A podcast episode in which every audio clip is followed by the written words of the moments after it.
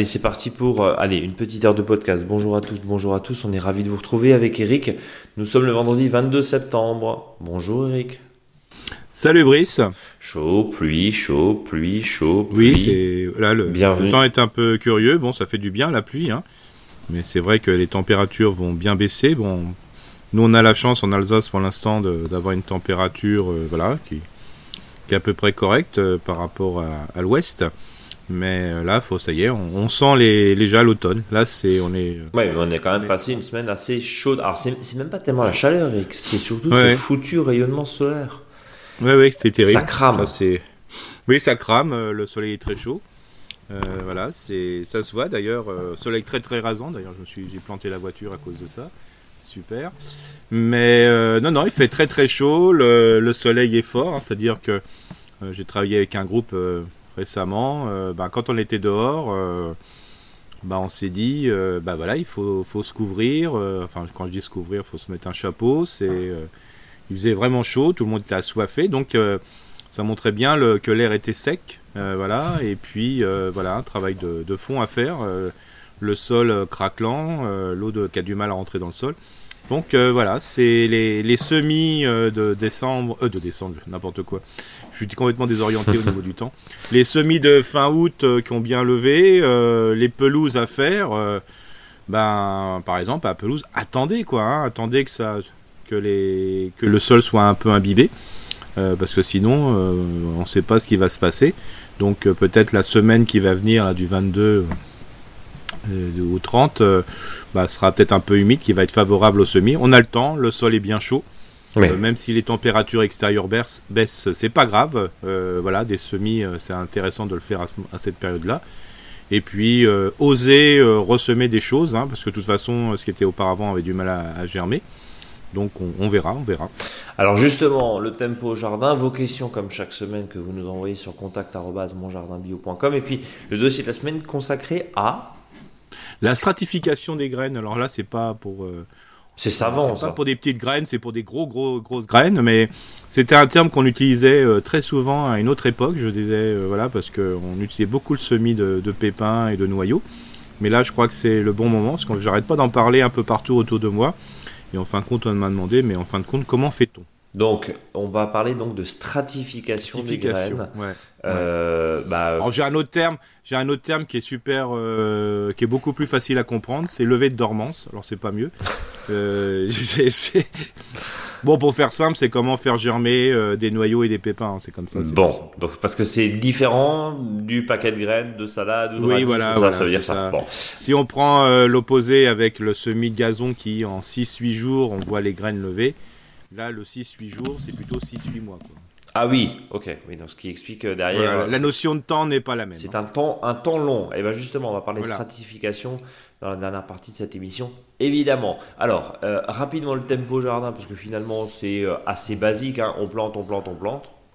Voilà, on peut planter. Alors en sachant que c'est bien la bonne période pour planter. Alors par exemple encore au jardin, bien sûr, les, les chicorées laitues en pleine terre, voire peut-être euh, pour les, zones un peu plus, je dirais, au, nord.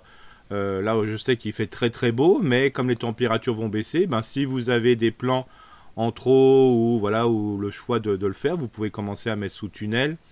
Euh, vous pouvez le mettre sous mini-serre, par exemple, ou préparer la mini-serre, hein, c'est-à-dire que vous plantez vos plaies de salade et alors les salades, hein, je rappelle, hein, tout ce qui est litu et chicorée. Par contre, vous pouvez commencer à mettre les arceaux. Euh, de manière que quand il va faire un peu plus froid, parce que là on ne sait jamais s'il va faire froid, parce que l'année dernière, euh, mois d'octobre était quand même, euh, c'était là l'été indien, hein, franchement. Peut-être cette année ça va être la même chose ou pas. préparer les arceaux parce que ça c'est toujours intéressant, comme ça on a les bonnes distances. Et puis la petite bâche qui va bien plier à côté, mais plier pas dans la, en, je dirais comme on peut le faire avec des draps, mais plutôt dans la longueur. Comme ça c'est plus facile pour le déplier. Et si les températures sont un peu froides, le problème c'est pour déplier une bâche, c'est pas simple. Donc préparez déjà, faites un, par exemple un rouleau ou pliez dans, dans la longueur. Et puis euh, vous pouvez aussi euh, bien sûr planter les fraisiers. Euh, voilà, ça c'est intéressant. En sachant qu'attention, si le sol est vraiment trop sec, parce que vous avez peut-être malheureusement on a vu à la télé voilà, des, reportages là, sur des zones qui sont complètement inondées, qu'ils ont pris deux mois de flotte. Enfin, c'est complètement dingue. D'autres secteurs sont encore un peu secs. Bah, attendez que le sol soit bien imbibé pour, même pour planter, hein, c'est quand même plus simple, ou arroser un peu avant. Ça, c'est important. Vous pouvez faire aussi les, trous, hein, si vous êtes motivé, si vous faites une plantation d'arbres fruitiers ou d'arbustes fruitiers, voire tout type d'arbustes. Euh, euh, voilà, commencer à préparer les trous, ça permet d'améliorer le sol. Alors si c'est même pas préparer les trous, c'est déjà ameublir le sol où vous allez planter, parce que peut-être que le sol est un peu dur, le sol n'a pas été touché depuis un certain temps, ou vous avez beaucoup de, vous avez peut-être une prairie au-dessus, vous avez peut-être euh, d'autres plantes et compagnie, donc c'est le, le bon moment. Voilà.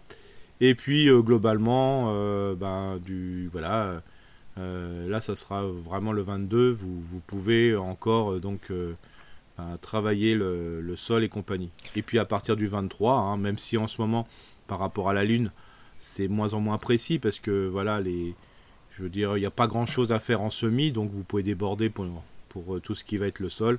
Du 23 au 30, ça sera plutôt du semi et bien sûr, pensez encore à la mâche. ça, c'est important. Ouais. Alors, mâche, petite graine, hein, ce qu'on appelle. Voilà. D'ailleurs, euh, la mâche que vous avez laissé ressemer est, voilà, est déjà bien présente, hein, ce qu'on peut appeler dans certains secteurs la doucette. Souvent la doucette, elle arrive un peu plus tard, mais c'est assez curieux. Moi, j'en ai observé euh, déjà dans le, dans le jardin. Et puis après, euh, comme je vous le disais en, début de, de propos, c'est de semer, de semer ce qu'on appelle bah, les pelouses, hein, mhm. avec le type de pelouse que vous avez choisi. Hein, voilà, regardez. des fois, ne ne, enfin, ne vous laissez pas avoir sur l'interpellation. des fois, sur le paquet de graines, c'est marqué euh, tout type de sol, euh, sport, euh, rustique et compagnie. Regardez un petit peu la composition en tournant le paquet. Ou sur le côté, vous avez un descriptif de, ce qu'il y a comme herbe. Et n'oubliez pas que si vous voulez avoir une pelouse qui résiste au soleil, à la chaleur et surtout à la sécheresse, ben, pensez qu'il faut qu'il y ait un peu plus de fétu, de fétu quoi. Euh, juste un, dernier point. Alors, tu disais, tu parlais de cette, euh, évidemment, du, calendrier lunaire. Oui, on le sait. Euh, c'est un, guide d'une certaine manière, hein, comme euh, voilà, on, a l'habitude effectivement euh, de garder cela comme, comme guide, mais c'est, alors je sais pas si on peut dire de moins en moins vrai, mais c'est de plus en plus compliqué en tout cas parce que phénomène climatique changeant très rapidement, euh, il est évident que si on a un jour plantation et qu'il a plus 20 mm, bah, et on le répète à chaque fois, L'objectif et l'idée, c'est évidemment de laisser le sol se ressuyer. Donc, c'est principalement l'état du sol et principalement la météo qui fait que. Mm. Euh, tu disais euh, au début de cette émission, euh, les pelouses, attendez peut-être encore un peu. Parce qu'au final, ok, c'est chaud, mais voilà, c'est peut-être trop humide ou au contraire, c'est peut-être trop sec. Et si on a vraiment, vraiment beaucoup, beaucoup, beaucoup de soleil.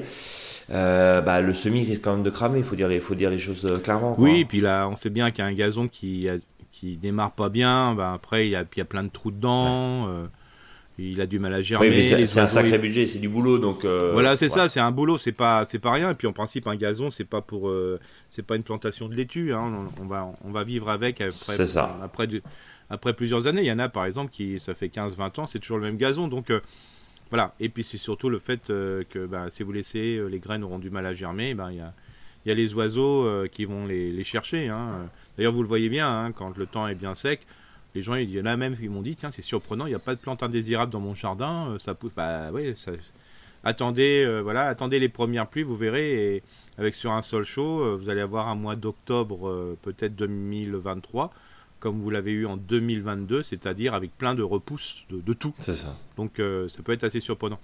Alors c'est pour ça que, voilà, on prend son temps, et puis il faut pas oublier que ok pour la lune, pour tout ce qui est vraiment plantation, voilà.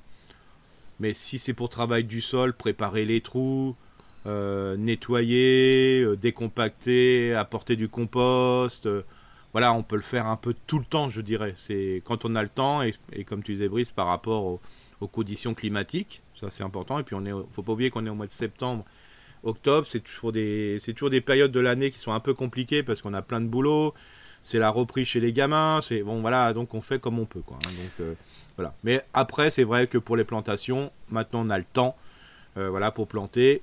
Bah, faites-le avec euh, le système lunaire. Voilà, c'est ça, ça ne mange pas de pain et c'est plus important. Bien, Eric, si tu veux, on a fait le tour du tempo que vous retrouvez évidemment en newsletter et sur notre blog, euh, blogmonjardinbio.com. Je te propose de passer aux questions des auditeurs et des auditrices et on va commencer par Sandrine qui nous dit bonjour, est-il possible de tailler un érable du Japon sans lui faire du tort?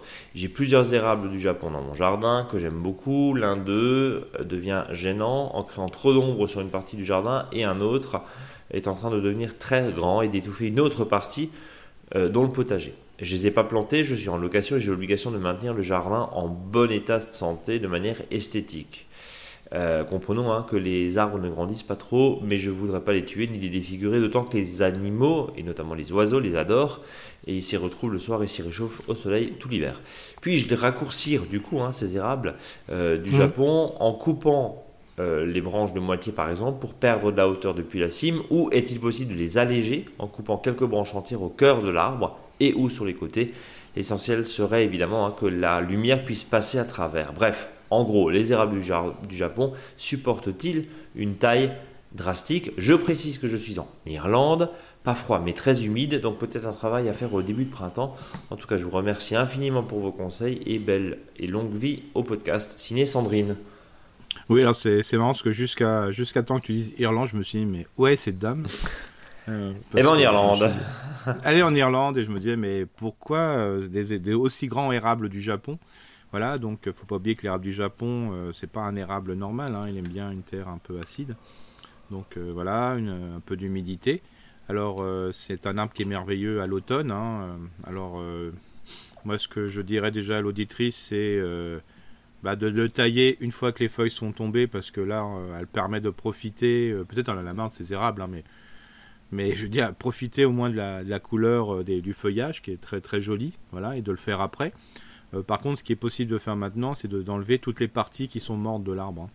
Euh, ça peut arriver sur les l'érable du Japon qui ait des branches, qui des, des brindilles. alors quand j'ai des brindilles, hein, c'est voilà, pas simplement une brindille de 5-10 cm, mais des fois il y a des branches et on voit bien que les brindilles au bout sont desséchées. Donc là déjà d'enlever tout ça, en tant qu'ils sont en feuilles, pour bien déterminer où ils se trouvent dans l'arbre, parce que des fois une fois qu'il n'y a plus les branches, en fonction de la structure un peu frêle, des fois des branches, euh, c'est un peu compliqué de, tailler.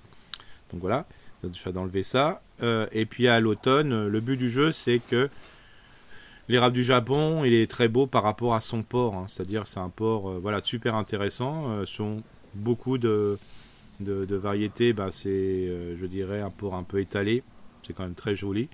Donc le but du jeu, c'est surtout pas tailler les branches qui sont les plus dressées, parce que sinon ça va faire des espèces de touffes de branches qui vont pousser dessus, quoi, mais plutôt euh, diminuer les branches qui sont déjà à plat. Euh, alors comme disait euh, l'auditrice, bah, peut-être de moitié. Pourquoi? Des fois la moitié, ça dépend de ce que c'est. Entre une moitié d'une branche d'un mètre et de 4 mètres, c'est pas la même chose. Mais surtout, il faut que sur les, blanches, les branches qui, sont à plat, elle faut qu'elle observe cette branche sans la toucher et voir un moment où la branche commence à descendre. Euh, c'est-à-dire regarde la branche qui est à l'horizontale ou juste au-dessus, et au bout d'un moment, il y a une espèce de la branche va parce que les cellules ont un peu plié, va commencer à tomber. Et à chaque fois que cette branche commence à tomber, hein, ça fait euh, voilà, ça fait une petite courbure, bah là peut donner un coup de sécateur. Ça va pas avoir d'impact sur une poussée après excessive qui fait que ça fait des touffes de, branches. Donc euh, c'est comme ça. Il faut surtout pas rabattre l'arbre en hauteur, comme dit voilà il faut plutôt euh, suivre la branche, entre guillemets, euh, qui est à plat, et de, couper à l'endroit que ça retombe. Et puis pour la hauteur, c'est toujours ça qui est compliqué. On peut toujours, il n'y a pas de souci de couper les branches en hauteur. Par contre, il faut la suivre, il faut suivre ces branches et surtout où il y a la plaie euh, toute l'année parce que ça va repousser tout droit. Mmh. Et peut-être qu'avec une branche, mais le fait de tailler, il y aura peut-être plusieurs branches qui vont pousser tout simplement parce que les bourgeons qui étaient dormants, c'est-à-dire les bourgeons qu'on ne voit pas, donc une seule chose à faire, c'est d'être de reprendre, euh, remplacer euh, la, branche qui a été coupée. Mais au lieu d'en avoir qu'une, il y aura sûrement plusieurs. Donc ça sera l'auditrice de dire au courant de l'année, bah, de sélectionner euh, la branche qu'elle souhaite maintenir. Pas forcément la plus droite, pas celle qui est complètement à plat, mais celle qui est entre les deux, de manière à, que cette grosse branche qu'elle a coupée ou cette branche plus importante qu'elle a coupée, de maintenir une pointe. Bien, voilà en tout cas, et bonjour euh, à Et bien sûr, le déchet de taille, euh, voilà, très très intéressant. Pour les grosses branches, de faire un, voilà, une ESH, hein, avec quelques, quelques piquets. voilà, elle accumule les branches derrière pour les branches les plus grosses, ou bien sûr pour les branches les plus petites, même simplement en cisaillant avec un, voilà, avec un sécateur ou bien sûr la cisaille du jardin, hein, du jardinier là. C'est facile. Des petits morceaux comme ça. Elle met à un endroit de son potager et ça sera un super endroit pour faire pousser les courges. Voilà Sandrine et, bonjour euh, aux auditeurs et aux auditrices qui nous écoutent en dehors euh, de France. Ouais. Hein, pour le coup. Ouais, et puis il y, y, aura un gros match là. Euh, il paraît. Un match de rugby avec l'Irlande. Il paraît. Euh, Soria qui nous écoute d'Île-de-France et qui nous dit bonjour, j'adore écouter votre podcast tout en jardinant. Cela me fait penser à cette habitude française de parler nourriture tout en étant à table. J'aurais mille questions à vous poser, mais je me limite à celle-ci. ma terre est sablonneuse et calcaire. Pour les arbustes que je prévois de planter, conseillez-vous de me limiter à des espèces adaptées à ce sol ou puis-je tenter d'autres en ayant pris soin d'apporter de grands volumes de terre adaptés bah, disons qu'une terre sableuse, c'est une terre qui va laisser facilement les nutriments euh, et l'eau. Donc c'est pas pas une terre qui retient, euh, surtout s'il pleut beaucoup. Déjà un, c'est une terre qui doit être encore plus que les autres protégée par un paillis. Voilà, pour que quand il pleut, bah, ça évite euh, le lessivage de la terre. Donc ça c'est important. Après, la notion de calcaire, tout dépend du taux de calcaire. c'est pour ça qu'il pourrait peut-être vérifier avec une petite bande euh, qu'on peut trouver pH, euh, voilà, savoir qui est vraiment le taux. À mon avis, il ne devra pas y avoir trop de problèmes. Hein, euh, donc moi je laisserai tel quel. voilà, c'est qu'une hypothèse, hein, mais voilà. par contre, quand je mets dans le, si je fais un trou, je fais un trou conséquent. Alors quand je dis un trou conséquent, si vous mettez des arbustes et si vous les achetez en conteneur, c'est 3 à 4 fois le volume du pot. Voilà, donc c'est pas non plus un, trou très important non plus. Hein. Euh, par contre, je mettrais beaucoup de, terreau de plantation, un terreau de plantation bien décomposé, voilà, euh, de manière à, améliorer la quantité de matière organique dans le sol. Euh, plus je mettrai de la matière organique dans le sol, plus l'eau qui va, enfin l'eau de pluie ou l'eau d'arrosage sera maintenue par le sol, mmh. donc ça sera bien. Et puis bien sûr, je ferai une, une énorme couverture de paillage, quoi, voilà, avec les déchets du moment, là c'est facile. Euh, garder les feuilles de l'automne. Et puis, comme je le disais précédemment, euh, préparer les trous de plantation. Mais peut-être vérifier le taux, voilà, le, taux de calcaire, hein, avec voilà, l'acidité du sol, hein, voilà, tout simplement. Et puis, euh, par rapport au, si vous avez ce taux, faites-le plusieurs fois, parce que des fois, on peut se tromper la, la première fois. Faites-le aussi à peut-être 1m50 ou 2 mètres du trou, voilà, par exemple. Et puis après, une fois que vous avez ça, euh, bah, notez le pH du sol euh, grâce à ces petites bandelettes et quand vous allez acheter des arbustes, bah, prévenez votre euh, pépiniériste que, vous avez un taux, taux voilà, pH de temps. Comme ça, ça vous permettra de, vous aiguiller vers les bonnes espèces et variétés. Bien. alors, je, rebondis sur ce que tu disais parce qu'une fois, une auditrice nous envoyait et nous posait la question sur les, tout ce qui était acide. Donc, les hortensias, les azalées, toutes ces fleurs-là. Et tu disais, bah. Franchement, si vous, si vous pouvez éventuellement mettre autre chose, parce que c'est très compliqué de maintenir un sol acide, parce qu'on a beau rajouter, rajouter, rajouter, rajouter, au bout d'un moment, quand le sol n'est pas bon, il n'est pas bon. Point. Euh, là, tu es moins catégorique et tu dis que ça peut. Alors, on n'est pas sur les mêmes questions, hein, on est là sur la. Non, non, mais après. Voilà, parce qu'après, entre calcaire et acide, des fois, les sols sont franchement acides. Alors, il peut y avoir des terres qui sont franchement calcaires, mhm. hein, euh, voilà. Mais il faut pas oublier quand même qu'il y a pas mal de végétaux qui sont qui s'adaptent euh, à ces sols un peu calcaires. D'accord. Donc, là, c'est donc là, c'est faisable, c'est ça. Voilà. Alors bien sûr, si c'est franchement calcaire, hein, voilà, si on est à 7,5 7, 8, bon ça va, mais après quand on est au-delà, c'est voilà, c'est autre chose. Mais voilà, moi je souvent on dit voilà mon terrain est calcaire parce qu'il n'est pas acide. Mais est-ce qu'il n'est pas simplement juste un petit peu calcaire normal, hein, 7-1, 7-2 euh, voilà. En sachant pareil, quand un terrain est acide, on dit mon terrain est acide, mais en fin de compte, il a 6-5. Hum. Euh, voilà, 6-4, bah, ça va quand même. Hein. voilà, c'est c'est toujours intéressant parce que on, voilà, on se rend pas compte des fois de, la réalité du, pH du sol. Nous avons un frêne, on nous a dit qu'il était malade et condamné, conseillez-vous de l'abattre dès maintenant. Nous craignons qu'un jour il tombe et cause des dégâts. Nous ne pensons pas le remplacer car nous avons peur que les racines d'un nouvel arbre finissent par atteindre et abîmer le mur. Alors bon, elle nous a envoyé effectivement une, photo. Alors il faut savoir que les arbres, globalement, euh, bah, souffrent tous un petit peu. Hein. On est, on, est d'accord. Je vais te montrer justement ces, ces photos, Eric. Ouais. Oui, bah, il y a la maladie des frênes en ce moment hein, qui, est, qui, est, un peu embêtant. Quoi. comme dit, alors aujourd'hui, il y a une, vraiment il y a deux positions. Il y a la position, c'est à dire vous avez un frêne qui est malade pour éviter que la maladie puisse voilà, atteindre d'autres sujets, c'est de les abattre, hein, comme c'est fait souvent en forêt. Euh, où il y a des fois ma position euh, et que je partage avec d'autres, de, dire bah voilà, peut-être que là-dedans il va y avoir euh, un sujet qui va se résister aux maladies ou des fois même c'est valable pour tous les arbres ou autres prédateurs. Il ne faut pas oublier que la plupart de la multiplication de ces plantes-là se fait pas par ni bouturage ou c'est fait par semis. Et comme le semis il va être hétérogène, c'est-à-dire l'histoire de voilà, euh, d'une chaque graine peut être différente parce que le père et la mère peuvent être différentes, hein, ou même des fois sur l'arbre il peut y avoir des petites modifications. Euh, bah, là-dedans il peut y avoir une graine entre un peu tarée, je dirais, mais dans cette tare, euh, c'est peut-être justement une modification qui va être, qui va s'opposer à la maladie ou, ou, au prédateur, donc ça vaut le coup. dans le cas, moi ce que je ferais, c'est si l'arbre est bien malade, c'est de le faire en plusieurs étapes c'est-à-dire de commencer à le, à le, rabattre tout doucement, euh, voilà, voire même peut-être de le faire en CP à un moment pour que ça reparte du pied.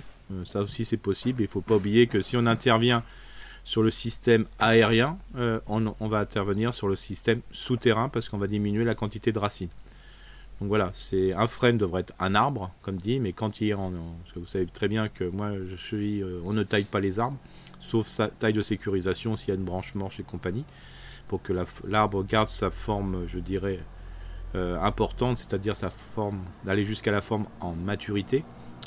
Euh, là, bah, quand il y a des choses comme ça, moi je dis toujours, on rabat, on rabat, voire quitte à couper le tronc, euh, c'est pas grave.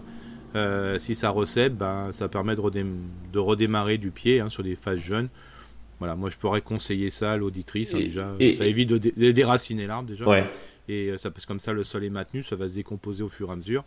Et puis après, de voir peut-être que sur un ou deux rejets, s'il y a un ou deux rejets, s'il n'est pas trop malade, bah peut-être de, garder un, des, un ou deux rejets les plus et après de repartir là-dessus. Euh, on a peur que les racines euh, finissent par atteindre abîmer le mur. Pas, pas, grave là. Enfin, pas grave, je veux dire, euh, si l'ancien voilà, déjà là, il n'y a pas de raison. Mais c'est pour ça que je dis que si on le coupe, souvent il y a il y, a, régression des racines parce que la, partie supérieure n'est plus, assez importante pour pouvoir nourrir entre guillemets euh, ces racines. Donc euh, ça permet de, redémarrer sur quelque chose. Et si tu viens sur un rejet, euh, le risque bah, justement finisse par atteindre et abîmer le mur. Mm. est-ce que le risque et là est-ce qu'une racine peut déraciner justement un mur? Est-ce que est ou est-ce que c'est un après, comment... une légende urbaine ça? Ouais, tout ça, tout dépend aussi de la comment l'arbre a pu mettre ses racines en profondeur. Parce que ça aussi, on dit souvent, ben voilà, c'est vrai qu'il y a les racines euh, qui sont plutôt en surface, vont récupérer le nutriment, mais bon, l'arbre va chercher le nutriment où il peut, quoi. Et des fois, si les racines ne plongent pas, c'est un peu de notre faute. Euh, là, c'est peut-être pas le cas parce que c'est un jardin. Et des fois, on dit, bah voilà, on, va, on a mis ça comme arbre, tout est en surface. Bah oui, parce qu'on a tellement bétonné autour mmh. et le sol est tellement mauvaise qualité bah, que l'arbre va où c'est mou. Quoi. Bon.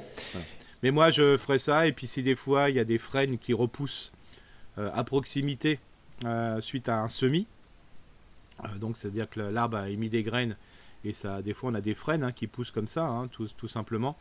moi, ce que ça vaudrait le coup, de, à proximité voilà, de l'arbre, de, alors bien sûr pas l'arbre, si l'arbre était coupé, ce serait de replanter un petit frêne, parce que peut-être, moi je vois sur la chance, c'est que peut-être ce frêne sera indemne de maladie. Voilà, reste à voir si effectivement il ne gêne pas le mur, hein, comme euh, nous dit. Voilà, c'est pour ça qu'il faut peut-être le mettre un peu plus loin si on fait une replantation. Euh, j'ai la chance que mon jardin soit bordé par une ancienne voie de chemin de fer arborée. Cela me fait comme une mini-forêt que je n'ai pas à entretenir. Avez-vous des conseils pour en tirer profit? Bien sûr, hein, dans le respect des réglementations. J'envisage par exemple des feuilles mortes et j'envisage d'y installer un abri à chauve-souris. Est-ce que, en gros, euh, euh, la végétalisation euh, d'anciens sites type, comment dire, voie de chemin de fer ou un ancien jardin un peu foufou, qui nous appartient pas de fait, hein, mais là qui est dans le domaine public, est-ce que j'ai le droit d'installer des choses? Alors on a le droit d'y en faire en principe. Hein. On est d'accord Voilà, c'est clair.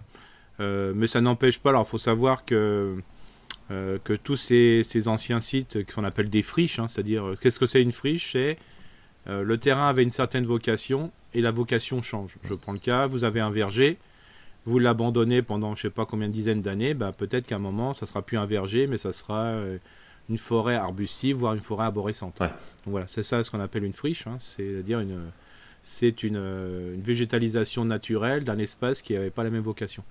Donc bah là, les voies de chemin de fer, toutes ces zones, les, les entreprises qui sont abandonnées, euh, c'est vraiment des véritables ceintures vertes, euh, des fois des communes, hein, comme dit, et ça fait ce qu'on appelle des corridors écologiques, hein, super intéressant. Donc euh, là, on n'a pas le droit de faire grand-chose, entre guillemets, on n'a même pas le droit d'y aller, hein, c'est même pas chez nous, et des fois ça peut être même dangereux, parce qu'on ne sait pas ce qu'il y avait avant. mais bon, mettre un nichoir, voilà, on vous mettre un refuge à chiroptère, donc à chauve-souris, bon bah voilà, quoi, on va jamais vous embêter à cause de ça. Quoi. Bon, donc on a compris. faites attention quand voilà, faites attention par contre quand c'est une friche, euh, une zone, euh, des fois il peut y avoir des, indélicats qui ont mis euh, des pots sauvages de verre et compagnie. C'est plutôt là la dangerosité quoi. Mettez le nichoir dans les mêmes dans, dans les bonnes conditions, c'est-à-dire voilà d'éviter de, bousiller l'arbre, voilà. comme ça on vous reprochera rien et puis franchement voilà Bon, ce n'est pas autorisé. Maintenant, bon, de, de, de, voilà, Du, squat et de l'installation euh, d'un bâti non, d'un bâti non. Oui, voilà, éviter de mettre une piscine. Éviter de mettre une piscine. voilà, on s'est compris. Euh. Bon, on s'est compris. Euh, et dernière question, justement, Eric. le potager s'agrandit l'an prochain. Je prépare des lasagnes pour passer l'hiver et planter dessus au printemps. Et je n'arrive pas à décider concernant les allées, paillage ou enherbement. Et j'aime que ça fasse propre alors pour l'instant, j'ai semé du trèfle incarnat, du seigle, du sarrasin pour faire du mulch, mais ça résiste pas bien au piétinement. Pas simple de trouver la bonne solution.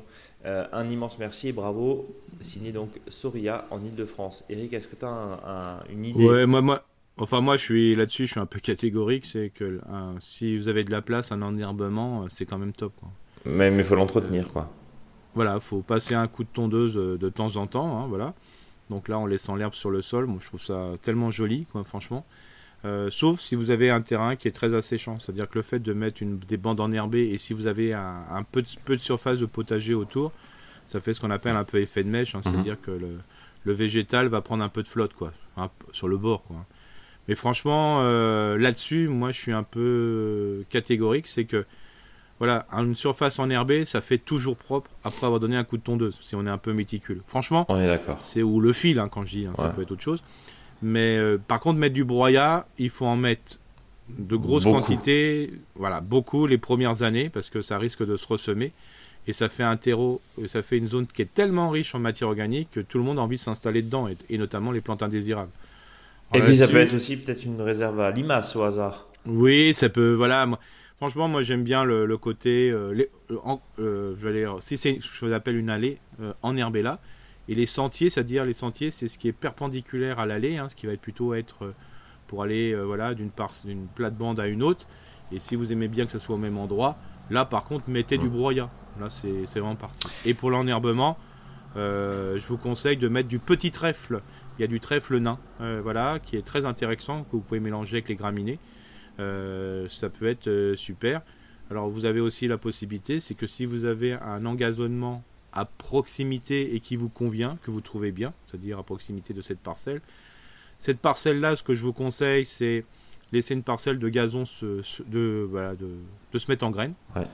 Euh, une fois que c'est en graines, euh, voilà, bah, vous passez un coup de tondeuse et là vous ramassez l'herbe et vous le mettez dans le sentier que vous souhaitez.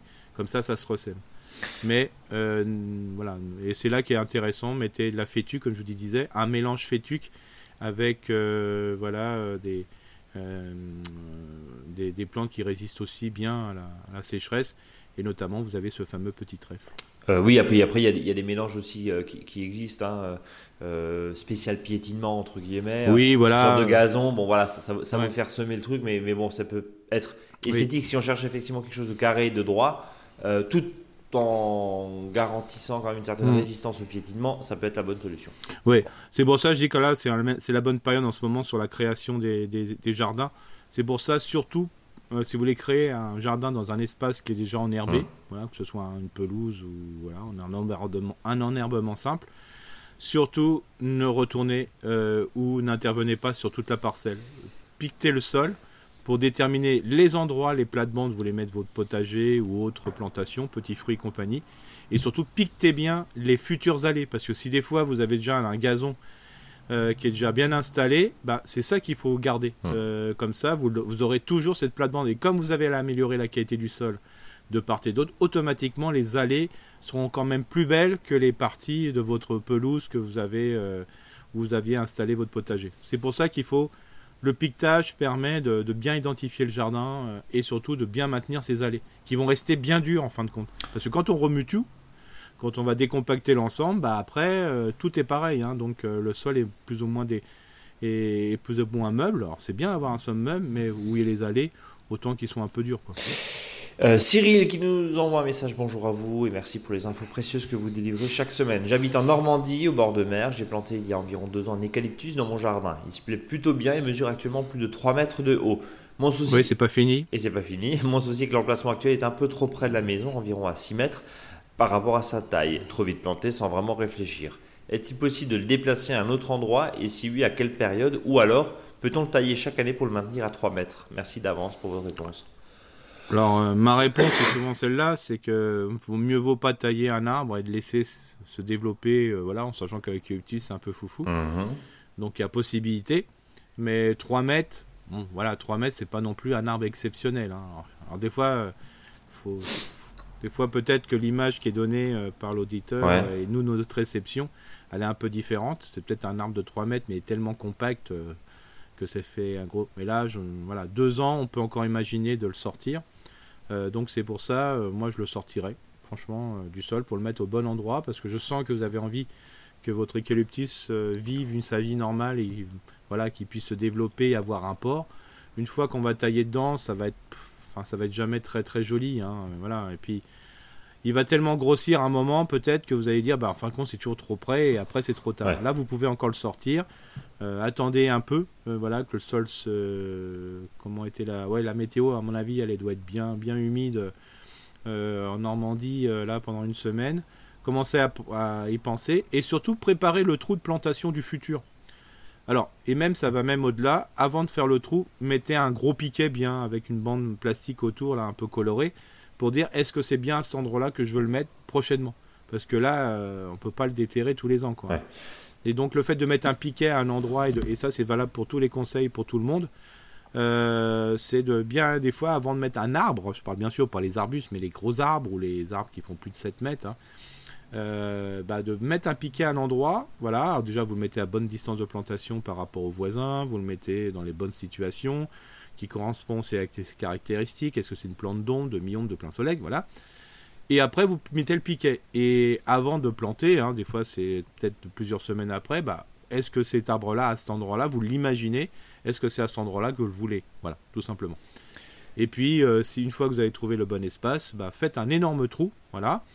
Euh, vous commencez à l'amender. Et puis comme ça, quand vous le déplacerez, euh, bah, vous aurez votre arbre qui va tout de suite aller d'un trou à un autre. Parce que des fois, on le déplace et puis on, je sais pas, on fait autre chose.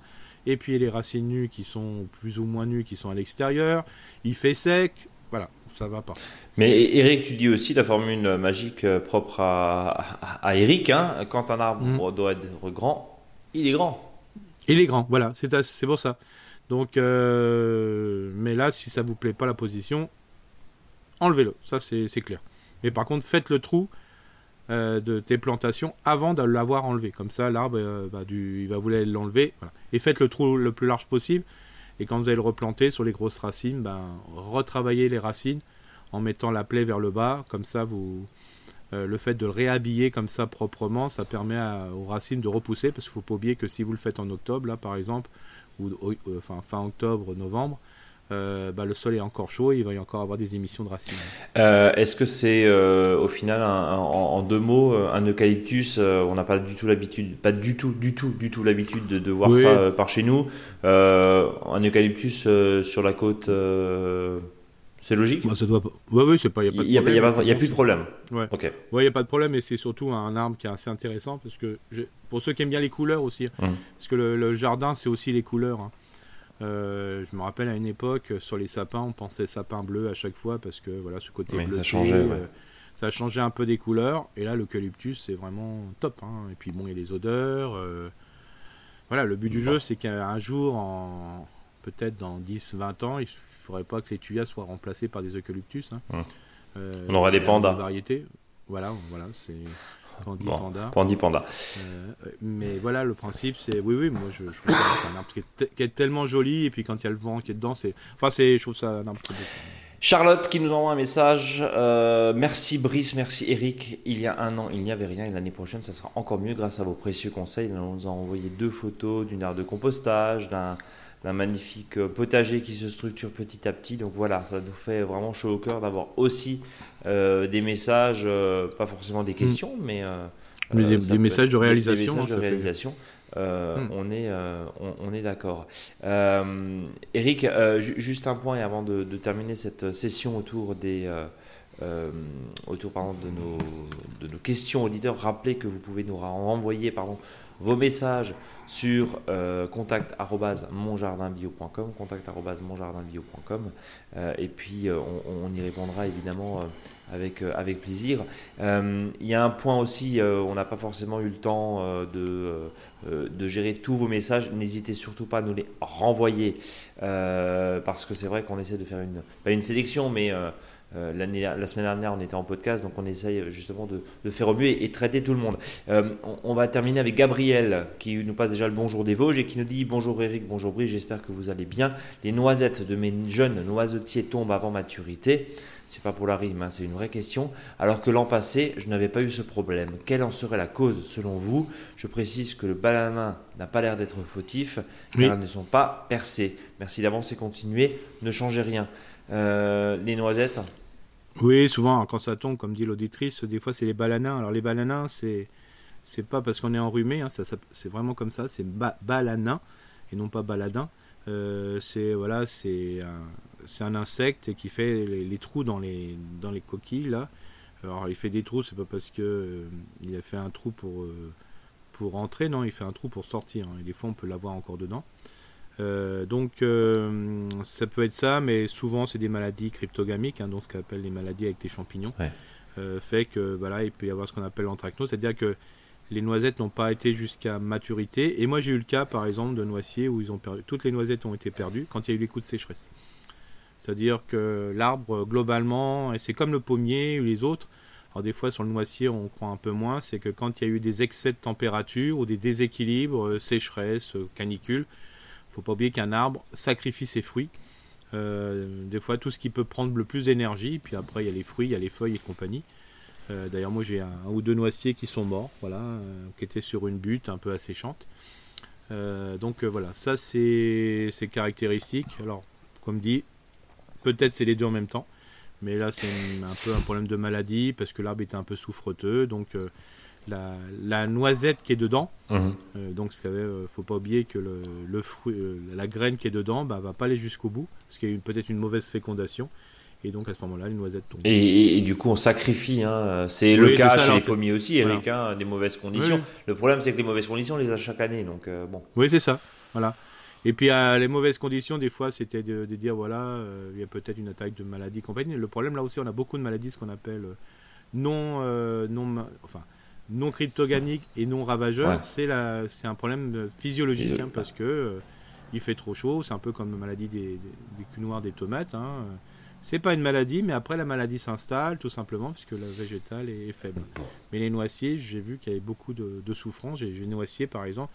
J'ai vu, il y a déjà les feuilles qui sont, les feuilles sont oranges quoi. Elles sont déjà en session automnale. Oui, alors qu'on est effectivement. Je m'inquiéterais pas trop, trop euh, par rapport au sujet. Euh, par contre, ce que je m'inquiète, c'est par rapport à la climat. Donc, euh, surtout pour l'auditrice et auditeur, si vous avez des tas de feuilles de chez les voisins et compagnie, mettez-les au pied de ces noisiers. Quoi. Bien. Euh, Eric, je te propose de refermer cette session de questions-réponses. On n'a pas traité votre question, ne vous inquiétez pas, ne nous grondez pas, renvoyez simplement votre email, comme ça on le remonte, euh, on le remonte au-dessus de la, liste. Désolé encore une fois, on ne peut pas traiter tout, parce qu'on en a de plus en plus. On est obligé de sélectionner, sinon on ferait 3 heures de podcast. Euh, et on essaie de s'y tenir à une heure. il est temps maintenant de parler du dossier de la semaine qui concerne la stratification des graines. Alors, c'est une notion de temps tu nous parlais, hein, ça, euh, où tu nous disais le lever, la levée de dormance. Alors explique-nous, Eric, euh, c'est à toi. C'est-à-dire que les, plantes, ont, que ce soit par rapport à la, multiplication, c'est-à-dire une graine, mais ça peut être aussi les bourgeons. Voilà. Faut pas oublier, faut pas oublier que entre bourgeon et graine, bah, c'est à peu près la même chose. Hein. voilà, un peu de loin, mais c'est-à-dire que c'est la naissance de quelque chose. Hein. Le bourgeon va faire naître un nouveau rameau, et puis la graine va faire naître un nouveau sujet. Euh, ben, il faut qu'il y ait euh, ce qu'on appelle un coup de froid euh, dans certaines situations pour que le débourrement du bourgeon ou la germination de la graine puisse avoir lieu. Alors il y a même des, des levées de dormance qui peuvent se faire par le feu. C'est-à-dire, peut-être vous avez déjà vu des reportages, voilà, alors, ça c'est pas forcément en France, qu'il y a besoin d'avoir le feu pour que la graine puisse donner une plantule après, parce qu'il faut que justement la, partie qui est souvent un peu dure de la graine, qui est souvent la dernière peau du fruit, euh, ben, euh, il faut qu'elle puisse avoir un soit ramolli par de la, température ou de la flotte. Mais question Eric, euh, avec des hivers de moins en moins froid, pas frais, froid, il y a un réel problème. Tout ça, voilà, c'est pour ça que souvent, ben, il y a certaines plantes, ben, ils commencent à remonter. Quand je dis remonter, c'est qu'ils ne prennent pas leurs petites racines à leur cou et ils remontent c'est que bah il fait plus assez froid entre guillemets pour pouvoir faire débourrer les bourgeons et euh, faire germer les graines. Donc euh, ça, ça c'est ça, c'est une vraie situation. Hein. Donc euh, c'est pour ça que si vous voulez multiplier les plantes et de maîtriser cette multiplication, parce qu'il ne faut pas oublier qu'un noyau qui va tomber sur le sol, un pépin qui va tomber sur le sol ou bien d'autres graines, bah, si vous les laissez tomber à un endroit, bah, vous risquez d'avoir cette même plante. D'ailleurs, c'est pour ça que des fois, il y a plein de rejets qui. Vous avez, l'impression que c'est des rejets, mais en réalité non, c'est des graines qui germent euh, suite à la perte des graines de, l'individu mature qui était au-dessus. Mais si vous voulez le, maîtriser, on fait ce qu'on appelle la stratification. C'est-à-dire, c'est comment euh, humaniser, je dirais, euh, d'une manière jardinesque la, la, graine, la germination de la graine, pour pouvoir la maîtriser. Et donc, comment on fait une stratification? On essaye de, de, mettre les conditions idéales pour cette graine pour qu'elle puisse germer. vous avez bien compris que des fois, quand vous voyez le nombre de pommes qui sont tombées sur le sol ou de cerises, et vous dites, bah tiens, c'est assez marrant. En fin de compte, ces graines qui sont dans les pépins ou qui sont que dans les noyaux, bah, même s'il y a eu des centaines de cerises au sol, des centaines de pépins au sol, il n'y a pas eu centaines de, oui, d'arbres qui, sont, oui, ont germé. Alors, il ne faut pas oublier qu'il y a un autre acteur qui va rentrer dans le cycle de la vie, ce sont les, euh, ces prédateurs, mais qui sont tout à fait sympas. Hein. c'est ceux qui vont se nourrir des graines et compagnie. C'est pour ça que des fois vous retrouvez tous les noyaux de cerises qui sont percés, pas tout simplement parce que ça a été grignoté. Et euh, c'est comme tout le monde, euh, la, la, bestiole va pas manger la coquille, elle va manger la graine. Ce qui est à l'intérieur. Ok. C'est intérieur. Donc nous on va aussi jouer là-dessus, c'est-à-dire protéger la graine qu'on va faire en stratification. Donc qu'est-ce qu'on fait? Alors on prend des graines de pommier, des graines par exemple, de donc des noyaux de cerise, euh, des, noyaux, de pêche, voilà. Et on les met euh, sur un lit de sable qui est dans un pot hein, ou dans une jardinière. On remet du sable sur, sur ces graines, voilà, et on remet des noyaux et ainsi de suite. On vous en fait deux trois couches. Et ça, vous le mettez à l'extérieur, comme si un noyau était tombé dans le sol. Vous le mettez, vous le maintenez à l'humidité, parce qu'un sol est toujours humide, ce qui n'est pas le cas d'une jardinière. N'oubliez pas, euh, les, plus les plus gros problèmes de sécheresse, des fois, c'est pas l'été, mais c'est l'hiver. parce que les, bien sûr. les plantes sèchent euh, voilà, plus facilement aussi, c'est ce qu'on appelle la, sécheresse hivernale. Euh, donc vous mettez, puis vous arrosez, puis bien sûr, vous avez fait attention par le trou du dessous du pot ou de la jardinière qu'il n'y a pas une bestiole qui peut rentrer. Donc vous pouvez mettre un concassé par exemple de briques au fond avant de commencer à mettre un lit de sable.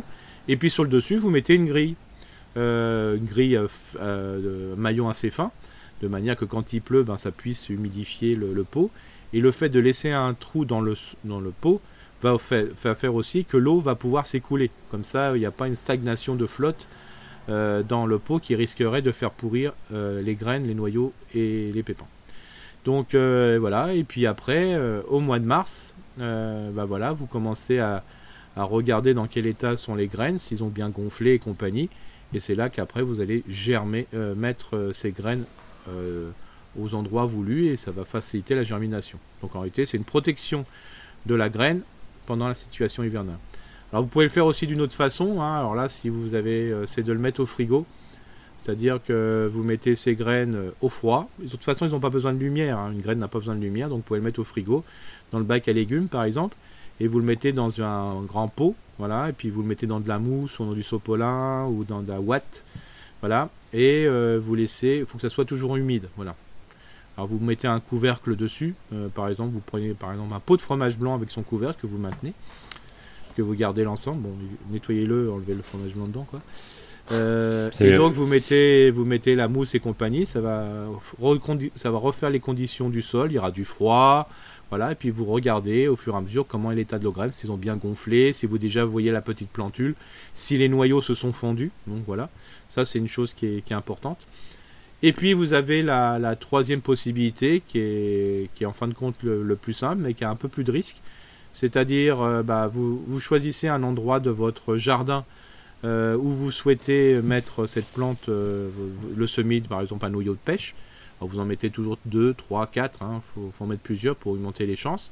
Vous faites un trou, et la profondeur c'est simple, hein, c'est 5 à 6 fois la, grosseur de, la, graine, hein, donc vous voyez à peu près ce que ça donne. Vous le mettez dans un sol, vous mettez un petit bâton à côté avec une petite étiquette, parce que des fois on ne se rappelle plus.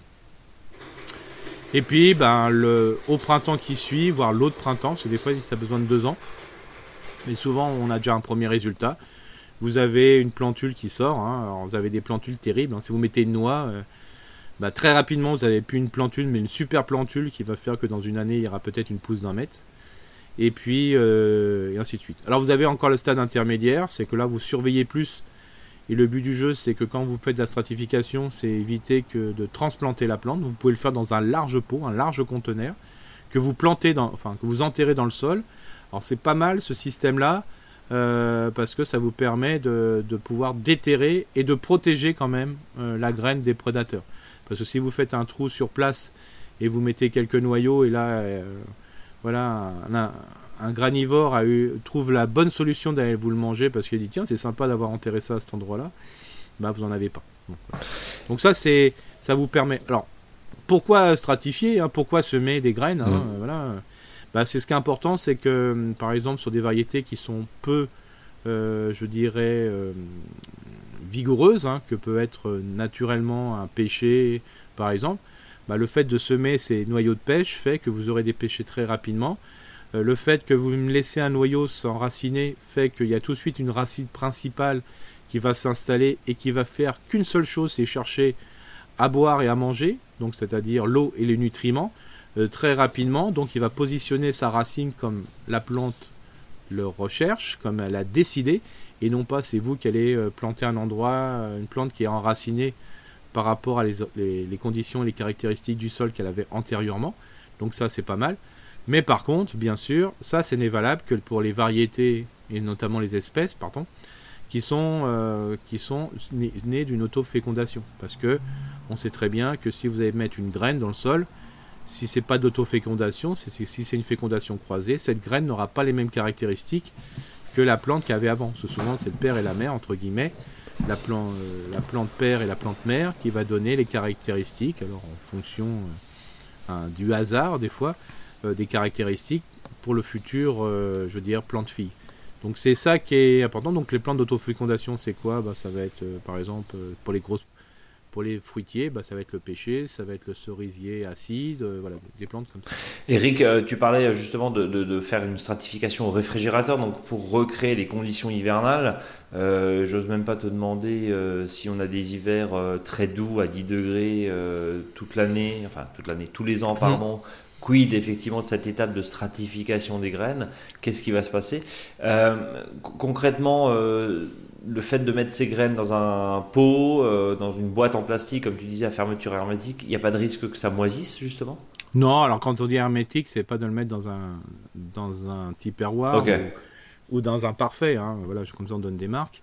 Euh, c'est euh, simplement, bah voilà, par exemple, un pot de fromage blanc. oui, c'est pas hermétique, quoi. Ouais. C'est hermétique, mais sans plus. Oui, oui. c'est fermé, quoi. C'est fermé, c'est pas hermétique, quoi. On est, on est voilà, c'est ça. Mais, mais justement, il n'y a, pas de risque de. Non, alors c'est pour ça que euh, la condition frigo, c'est pas la condition idéale, quoi. Hein, je veux dire, euh, sauf chez les professionnels, bien sûr. Mais c'est pour ça qu'il faut surveiller. C'est pour ça de fait de le mettre dans de la mousse. Euh, voilà. Alors je sais, attention à la mousse quand. Alors c'est pour ça que je dis la mousse, mais c'est l'idéal. Mais faut pas non plus aller prélever de la mousse en forêt, quoi. Hein. C'est voilà, faut laisser ce milieu. Vous mettez dans de la ouate, hein, par exemple, ou dans du sopalin. du coton, du sopalin, ouais. Voilà, voilà, un peu de fraîcheur, voilà. Le principe, voire même, voilà, dans dans des matières qui sont peut-être pas forcément biodégradables, mais qui sont voilà, qui peuvent garder un peu d'humidité. Le truc, il ne faut pas que ça soit mouillé, il faut que ça soit humide. Hein. On soit bien d'accord. Donc c'est ça le, but du jeu. Et ce qui est important aussi, c'est que même si vous avez des variétés, par exemple, qui ont, je sais pas, un pommier qui a repoussé, bah voilà, bah, ce qui est possible après, c'est de dire, bah voilà, même si la variété, je ne sais pas ce que ça va être, parce que des fois même, on n'est même pas sûr de ce que c'est, bah, il y a possibilité, ce qu'on appelle de greffer, c'est-à-dire là, vous avez un plan raciné, et après on met la variété qui nous correspond. Mmh. Mais il ne faut pas oublier que dès que c'est issu d'un pépin ou d'un noyau, souvent c'est des variétés qui sont vigoureuses naturellement, bah, si vous regreffez quelque chose qui est vigoureux, la plante sera vigoureuse.